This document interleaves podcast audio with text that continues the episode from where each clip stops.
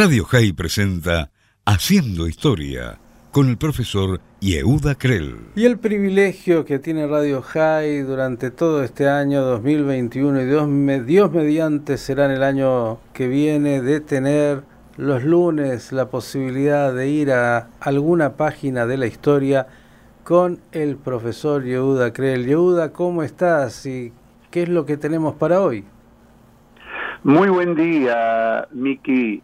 Eh, el 10 de septiembre, Miki, de 1264, el príncipe Boleslao I, conocido como el Piadoso, duque de Gran Polonia, dictó en la ciudad de Kalich la Declaración de Derechos de los Judíos, conocido con el nombre de Estatuto de Kalich. Durante siglos, la declaración sirvió de base para el respaldo jurídico de los judíos en Polonia. Estas normas se prolongaron hasta 1795, año en que concluyó la partición de Polonia entre el imperio ruso, Prusia y Austria. Con los años, la declaración de Cali se convirtió en una verdadera carta de defensa de los judíos ante las terribles y sangrientas persecuciones de las que eran víctimas por las cruzadas, principalmente en Alemania. El estatuto constaba de 37 artículos y en primer lugar los judíos eran definidos como siervos del rey, por el cual sus vidas y sus bienes le pertenecían al príncipe y a él le correspondía brindarles protección. Se les aseguraba a los judíos mantener una autonomía judicial en sus asuntos internos y establecía un tribunal diferente para las causas que involucraban a judíos y cristianos, por lo cual las autoridades judiciales de la ciudad no tenían potestad, no tenían autoridad para juzgar a sus residentes judíos. Los asuntos internos de la Keilah entre los mismos judíos quedaban en el marco de un tribunal judío de acuerdo con la ley judía. Cualquiera que hiera a un judío está sujeto a multas y pagarle una indemnización. Cualquiera que mate a un judío que es propiedad del príncipe será condenado a muerte y sus bienes serán confiscados. El estatuto contenía también castigos a quien hiera a una mujer judía, profane el cementerio judío o la sinagoga, o extorsione, textualmente decía, o extorsione violentamente una promesa de un judío. En el tema de los préstamos se establecía que un judío que presta dinero a cambio de una hipoteca puede convertirse en propietario de la tierra tras acreditar su reclamación mediante los contratos firmados. Además, la declaración abunda sobre la libertad personal, la seguridad de los judíos, incluye la libertad religiosa, el libre comercio y el derecho de viajar a través de fronteras. Con los años, el estatuto se perfeccionó y reiteradamente fue ratificado por sucesivos reyes polacos como Casimiro III, el cuarto, el famoso Segismundo I, entre muchos otros.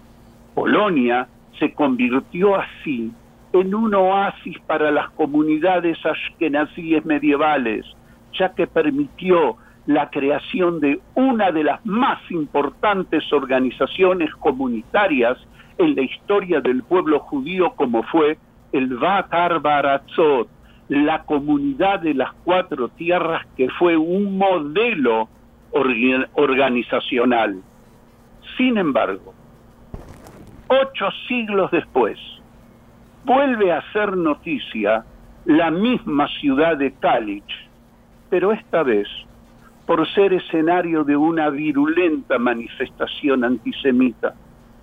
sucedió en el pasado 11 de noviembre durante el festejo del Día de la Independencia de Polonia, en el que tuvo lugar una violenta manifestación de activistas de la extrema derecha que al grito de mueran los judíos rompieron y quemaron el famoso estatuto medieval como símbolo de su odio contra los judíos.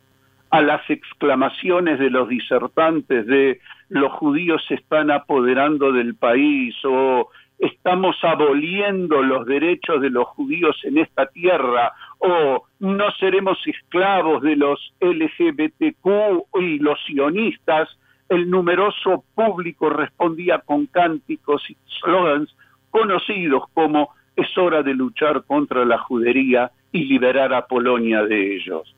Si bien fueron detenidas tres personas, y el presidente polaco y su ministro de Interior expresaron su repudio diciendo que el Estado polaco no puede ni va a consentir el antisemitismo ni el odio basado en la nacionalidad, la religión o la etnia, la comunidad judía, la comunidad hebrea polaca expresó su grave preocupación en un comunicado en el cual consta que los judíos polacos no habían experimentado tal desprecio y odio expresado en público durante muchos años y señalaron que fue el Estado polaco y los gobiernos locales quienes permitieron que las celebraciones del Día de la Independencia las asuman organizaciones de extrema derecha sabiendo que utilizaban las asambleas públicas para predicar el antisemitismo, la xenofobia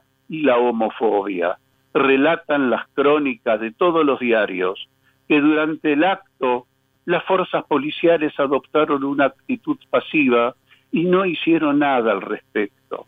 Las reacciones se hicieron sentir solo después de la aparición de videos en las plataformas de las redes sociales causando indignación en los medios, sin obviar, por supuesto, sin obviar la declaración de autoridades polacas que afirmaron que los cánticos antijudíos estaban protegidos por la libertad de expresión.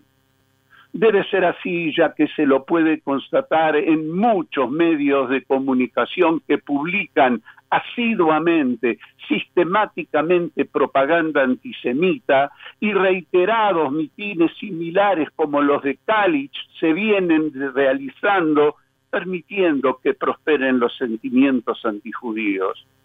Miki, la Polonia que durante siglos fue una de las tierras europeas más acogedoras para los judíos, con reyes que le ofrecían protección tras la huida de terribles persecuciones, es hoy un país que a pesar de contar con una muy reducida población judía, el antisemitismo y los sentimientos de odio hacia ellos están prosperando, a tal punto que sectores de la sociedad se dan el gusto de abolir, aunque sea simbólicamente, estatutos de derechos de tolerancia de casi 800 años y que fueron, sin lugar a duda, modelo en la historia judeo-europea. Querido Yehuda, como has dicho, desgraciadamente el flagelo del antisemitismo que continúa vivo y que hay que estar permanentemente monitoreando. El agradecimiento por traernos todas estas páginas de la historia, siempre de alguna manera vinculándolas también con la realidad contemporánea durante este año 2021. Desearte lo mejor a vos y a tu familia para este año 2022 y de antemano agradecerte por continuar dándonos el placer semanal de poder ir recreando hechos de la historia, conociéndolos y pudiendo desde ellos sacar enseñanzas para nuestras épocas. Gracias y un gran abrazo. Para vos y para nuestra querida audiencia, un muy buen año de paz, tranquilidad y salud. Amén. El profesor Yehuda Krell con la página de Historia Judía.